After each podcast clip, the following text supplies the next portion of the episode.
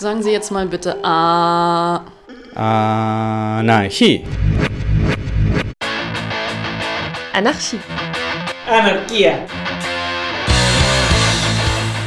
Ob geschichtlich oder brandaktuell, Mit Berichten und Interviews, mit Beiträgen und Collagen. beleuchtet das anarchistische Radio Berlin das Phänomen des Anarchismus. Viva Anarchia! Im Anschluss an den globalen Klimastreik vom 27. September 2019 hatten wir die Gelegenheit, mit Alessandra Munduruku zu sprechen. Die Munduruku sind eine indigene Gruppe aus dem Amazonas im brasilianischen Staatsterritorium. Seit Jahrhunderten leben die Munduruku im Gebiet um den Tapajós-Fluss im Bundesstaat Pará, welcher an seinem nördlichen Ende in den Amazonas mündet. Wir haben in der Vergangenheit schon über die Munduruku und ihre horizontale Organisationsweise berichtet und wie sie anhand direkter Aktion ihr Territorium verteidigen und sich Rechte erstritten haben. Jene Rechte, so wie ihr Zuhause, sind mit der Präsidentschaft des Faschisten Jair Bolsonaro und der Intensivierung des Klimawandels unter akuter Bedrohung. Seien es weiße Siedler, die der Rhetorik des Präsidenten folgend und dank der für sie gelockerten Waffengesetze in das selbst demarkierte und durchgesetzte Gebiet der Munduruku eindringen, um es zu roden, um Soja anzubauen und Viehzucht zu betreiben, seien es die Waldbrände, das Artensterben, die massive Quecksilbervergiftung der Menschen und Tiere, die mit dem Goldabbau einhergeht, oder die pseudowissenschaftliche Aufkündigung ihres Statuses als Indigene durch weiße, sogenannte Anthropologen. Es steht schlimm um den Amazonas und seine BewohnerInnen. Alessandra gehört zu den AnführerInnen der Munduruku Frauenbewegung Wako Borun. Das Interview wurde im Wechsel zwischen Englisch und Portugiesisch geführt. Ihr hört nun eine deutsche Übersetzung.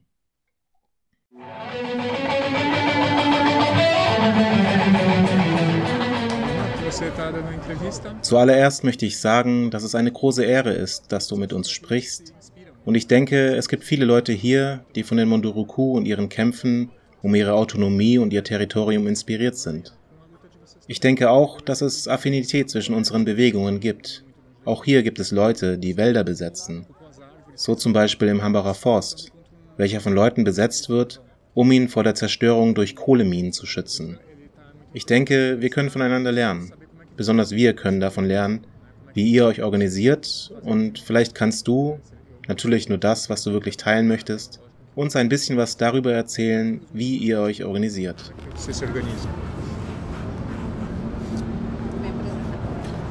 Meu, é, Alessandra, né? Sou povo Munduruku, do Médio Tapajós. E sou uma das lideranças também, mulheres, que está na luta. Mas antes, meu povo sempre já lutou bastante. Né? Tem muita história do povo Munduruku. Mein Name ist Alessandra. Ich bin eine Munduruku vom mittleren Tapajós-Fluss und ich bin eine der weiblichen AnführerInnen in unserem Kampf. Aber meine Leute haben immer viel gekämpft. Es gibt viele Geschichten über die Munduruku. Zum Beispiel über die Frau Wakoborun, eine Kriegerin, die sang. Ihr Bruder wurde von einem anderen Munduruku getötet, denn zuvor gab es einen Konflikt zwischen den Clans. Meiner ist der weiße Clan. Es gibt zwei Clans, der rote und der weiße. Sie suchte ihren Bruder, sie sang und wirkte einen Zauber, welcher den Mörder ihres Bruders einschlafen ließ. Sie nahm den Kopf ihres Bruders mit sich. Danach versuchten viele Männer, viele Krieger sie, eine Frau, zu töten. Sie aber verwandelte sich in einen Vogel und sie existiert noch heute. Das ist die Art und Weise, wie sich die Munduruku seit langer, langer Zeit organisieren. Und als es noch kein Telefon gab, kein Radio, wussten wir, was wir wussten, aufgrund dessen, was die Pasches, die Schamanen, sagten. Ein Pasche ist eine weise Person, verbunden mit der Natur, in Gespräch mit der Natur. Die Natur wird Teil von ihm und spricht über Dinge wie den Körper, die Frau. Es gibt die Lehre, dass Frauen nicht am Fluss sein dürfen zu gewissen Zeiten.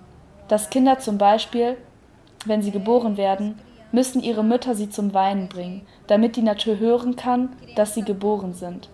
Denn es ist ein Leben und das ist der Grund, warum sie einander respektieren. Wir respektieren die Natur sehr. Ela tem que chorar para a natureza ouvir que é, nasceu, é uma vida. Então por isso que ela acaba respeitando. E a gente tem muito respeito pela natureza. Wir wissen, dass die Munduruku im Widerstand zur Kolonisierung seit 400, 500 Jahren sind. Siehst du aber Veränderungen in den Kämpfen in jüngerer Zeit, vielleicht aufgrund des Klimawandels oder der Präsidentschaft Bolsonaros? There's some, and also with Bolsonaro, what are the, like, the more recent changes in the threats and the, um, yeah. O que, o que mudou foi só que estão tentando tirar, né, já. Was sich verändert hat, ist im Prinzip, was sie uns wegnehmen wollen. Sie versuchen die Verfassung von 1988 zu ändern. Die Artikel 231 und 232 zur Demarkation indigenen Territoriums. Jetzt versucht die Regierung, das indigene Land umzudeuten. In Teilen des Landes kommt es vor, dass die Leute hin und her wandern. Jetzt sagt die Regierung, es gäbe einen Zeitraum, den Indigene einhalten müssen, um in einem Gebiet bleiben zu können. Wenn ich mich richtig erinnere, ist es der 3. Oktober 1988. Falls sie sich seit damals nicht in einem Gebiet durchgehend aufgehalten haben, sei es kein indigenes Land mehr. Dieser Zeitraum beschreibt ein kurzes Datum, aber wenn du dir die Geschichte der Munduruku oder die jeder anderen indigenen Gruppe anschaust, dann siehst du, sie waren schon immer hier.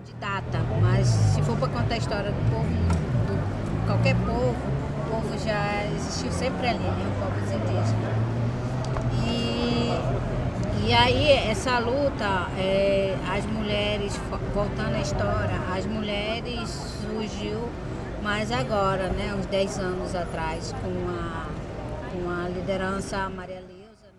Zurück zum Kampf der Munduruku-Frauen. Der fing vor kürzerem an, vor ungefähr zehn Jahren unter der Anleitung von Mayra Leusa von der Bewegung Iperei Ayu. Und sie brachte weitere Frauen mit sich. Eine davon bin ich. Ich war die zweite, eigentlich die dritte, denn die erste war Wakoborun. Dann kam Mayra Leusa. Die Vorurteile gegenüber Frauen sind sehr groß, auch mir gegenüber. Wir befinden uns in einer großen Auseinandersetzung. Die Munduruku haben immer Treffen abgehalten. Die Entscheidungen werden immer gemeinsam in diesen Versammlungen getroffen. Entscheidungen werden niemals vorab getroffen, denn die AnführerInnen sagen, ich gehe nicht aus meiner Gemeinschaft heraus zu einem Treffen mit nur ein paar Leuten, um etwas zu besprechen. Also brauchen die Versammlungen Zeit. Manchmal sind sie für vier Tage angesetzt, dauern dann aber sechs oder acht Tage. Sie sind nicht schnell beendet, sondern brauchen viel Zeit. Die Diskussionen dauern auch sehr lange, bis alle wirklich alles verstehen. Die Projekte, die Gesetze, die Auswirkungen, die auf uns zukommen können, wie die Entscheidungen der Regierung uns beeinträchtigen können. Das ist es, wie sich die Munduruku organisieren. Bei den Versammlungen sind die Entscheidungen immer kollektiv. Falls eine einer Zweifel hat, versuchen alle zusammen, den Zweifel zu beseitigen. Enquanto o projeto, que é lei, o que, que é vários, o que está para trazer o impacto, né, o que, que o governo está decidindo, ele vai afetar diretamente no, na gente. Então o povo Munduruku ele se organiza assim, né? Sempre na reunião, decisão coletiva. Se um tiver dúvida, eles vão tentar tirar dúvida para ele entender. Né? É, e esse ano 2019 está mudando, né? porque é, o governo está colocando as pessoas índio contra índio, né? um a favor, né? tem um pensamento. Dieses Jahr 2019 verändern sich die Dinge, denn die Regierung hetzt die Leute gegeneinander auf, Indigene gegen Indigene. Manche von ihnen sind jetzt für die Ausbeutung des Landes, kümmern sich nicht um das Leben anderer und wollen nur ihr eigenes, isoliertes Leben. Jene, die viel dagegen kämpfen, wie ich oder Mayra Leusa, Arnaldo, Juarez und viele weitere, sind weiterhin hier, an der Basis. Wir leiden sehr unter den Auswirkungen und Drohungen in unserem Territorium. Tanto dentro do território quanto fora do território, né? E quando o presidente começa a falar que vai legalizar o garimpo, ele não quer falar só para o indígena, ele quer falar para os brancos que podem entrar, mesmo que o já existe, já existe invasão das terras indígenas. Mas com a fala do presidente, as pessoas agora não têm medo, eles podem entrar, né? Caso já aconteceu de eles ir para Brasília dizer que. Gleichermaßen innerhalb wie außerhalb des Territoriums. Und wenn der Präsident anfängt davon zu reden, die Minenarbeiten zu legalisieren, ist das nicht nur eine Nachricht an die Indigenen, es ist eine Nachricht an die Weißen, hierher zu kommen. Es gab schon Invasionen in das indigene Territorium, aber jetzt, nach der Ansprache des Präsidenten, haben sie keine Angst mehr. Sie wissen, sie können hierher kommen. Leute sind auch schon zur Hauptstadt Brasilia gegangen und haben das brasilianische Umweltministerium Ibama für die Feuer im Wald verantwortlich gemacht. Die Feuer sind illegal und diese Leute handeln illegal. Jetzt können sie das weiterhin tun, in unser Territorium eindringen und es zerstören. Wir haben es mit einer Situation der Angst zu tun. Jede Nachricht, die ich erhalte, über Indigene gegen Indigene, Briefe, die veröffentlicht werden. Mir scheint, Brasilien ist verwirrt, da sie jetzt diesen Präsidenten gewählt haben. Er behauptete, er würde die Korruption beenden, aber das ist nicht passiert. Er denkt an die Großen und die Kleinen, um alle auszubeuten. Die Kleinen sind nicht wir, das sind die Landwirte, Baumfäller, Minenarbeiter. Die Großen sind die aus den USA mit ihren Firmen. Der Amazonas wird verkauft, zerstört, von uns entfernt. In seinen Reden sagt Bolsonaro, der Amazonas sei unser, da wir diejenigen sein sollen, die ihn kontrollieren. Aber tatsächlich bringt er Leute von außerhalb herein. Also inwiefern ist der Amazonas unserer? Wie kann der Amazonas unserer sein, wenn wir, die hier schon sehr lange leben, nicht respektiert werden? Wir haben viele Zweifel. Meine Leute fragen mich, was werden wir tun? Denn die Situation ist wirklich. Die Leute haben keine Angst mehr davor, hier einzudringen. Sie reden nicht mit uns, sie wollen nichts mit über unsere Vorfahren erfahren, die hier gekämpft haben. Die Dinge ändern sich. Jetzt steht jede, jeder gegen jeden. Nicht nur die Indigenen, auch die Weißen, die Leute in Quilombolas oder Siedler gegen Siedler. Jetzt ist ein Knall-Knall-Kampf, besonders jetzt nach der Lockerung der Waffengesetze. Die Bauern dringen in mehr Land ein, alles illegal. Unser Territorium ist nicht demarkiert, während sie betrügen und Leute mit Waffen hinstellen. Assentamento contra assentamento. É, virou assim uma luta de bang-bang. É, agora com a liberação das armas, é, para fazendeiro, né, os fazendeiros que pegam terra, grilagem de terra, tudo é ilegal, mas o nosso território não é demarcado. Né? Enquanto não é demarcado, eles podem pegar e podem andar armados.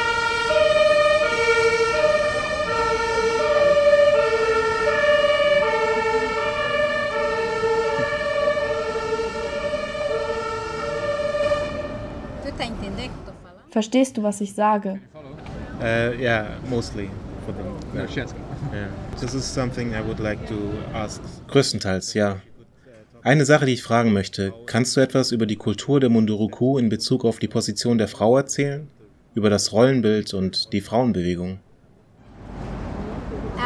as mulheres, ela não tinham, ela tem espaço junto com seu marido, mas muito tímido, né? Die Frau hatte Raum neben ihrem Ehemann, aber in einer sehr schüchternen Art und Weise. In den Versammlungen nahmen Frauen üblicherweise nicht teil, nur die Männer entschieden. Die Frauen kamen nur, um ihnen Essen, Kaffee oder andere Dinge zu bringen, während die Frauen draußen bleiben mussten bei den Kindern und zuhörten. Aber das hat sich geändert. Es hat sich mit der Bewegung geändert, damit, dass wir der Frau mehr Bedeutung zukommen ließen, ihren Gedanken und den Dingen, die sie in ihrem Leben beeinträchtigen. Viele Frauen fingen also an zu sprechen, über den Tod der Fische und Dinge, die nicht passieren sollten. Dann fingen wir an, mehr Frauen in die Bewegung zu holen. Auch meine Mutter, noch vor drei Jahren, verbot es mir zu sprechen. Jedes Mal, wenn ich sprechen wollte, sagte sie, nein, du darfst nicht sprechen, lass es die Männer tun. Die wissen, wie man Dinge löst. Du kannst gar nichts lösen.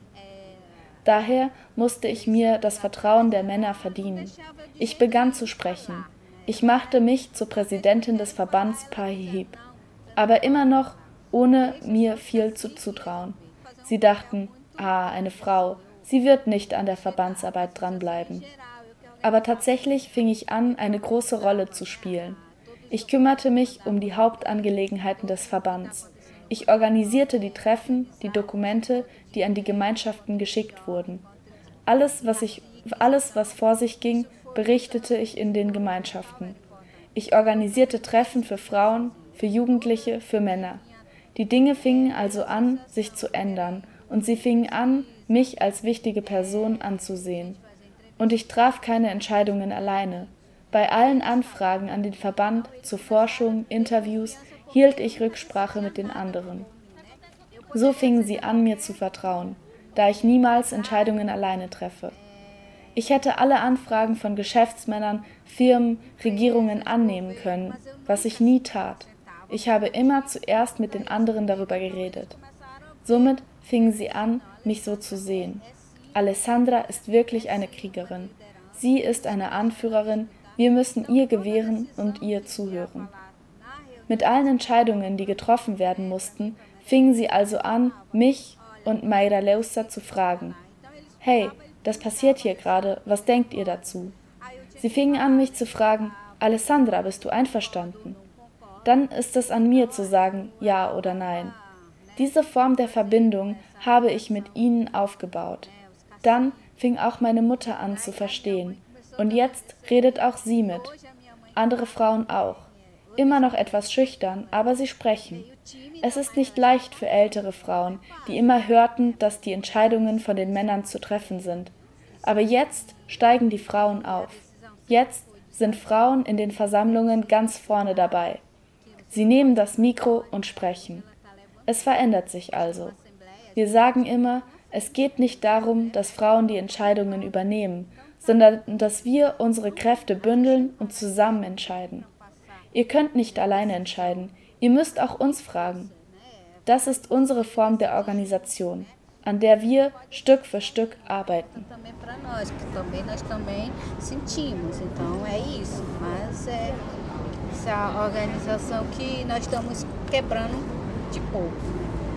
So, e só para entender uma coisa que ele entendeu, é, o que você identifica como, por que que mudou? Warum denkst du, haben sich diese Dinge verändert? Und welche Auswirkungen hat die Aktivität der Frauen?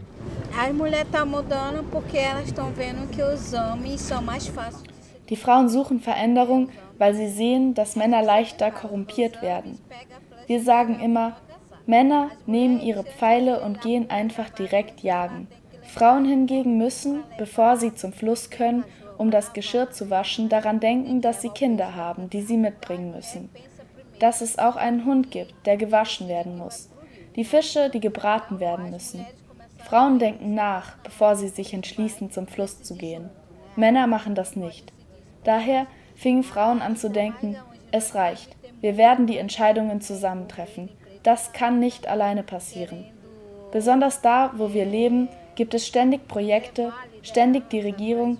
Sie versuchen, unsere Anführerinnen einzuladen, ihnen Hotels zu zahlen, Frauen nahmen diesen Platz also ein, um das zu verbieten. Frauen fühlen mehr. Frauen kümmern sich mehr. Frauen fühlen den Schmerz. Sie sind diejenigen, die gebären. Sie wissen es, wenn ihre Kinder krank sind, wenn sie hungrig sind. Daher können Männer nicht alleine entscheiden. Vielleicht kannst du etwas über das Projekt sagen, für das ihr Geld sammelt, was das Ziel ist? Eu pensava que era só tu. Tá. Não, não, mas ele ajudou no alemão. Mas ele não fala pra mim. Mas ele nem sabe. Nein, das kann ich nicht. Es ist unser Projekt. Okay. Then maybe just to, to close it kind of. Okay, vielleicht zum Abschluss. Was denkst du, wie sich die Welt entwickeln wird in den nächsten 30 Jahren?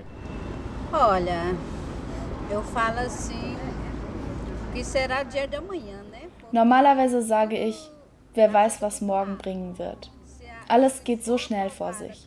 Wenn alle Entscheidungen des Präsidenten durchgesetzt werden würden, dann hätten wir keine 20 Jahre mehr. Aber ich will sagen, dass wir weiter kämpfen werden.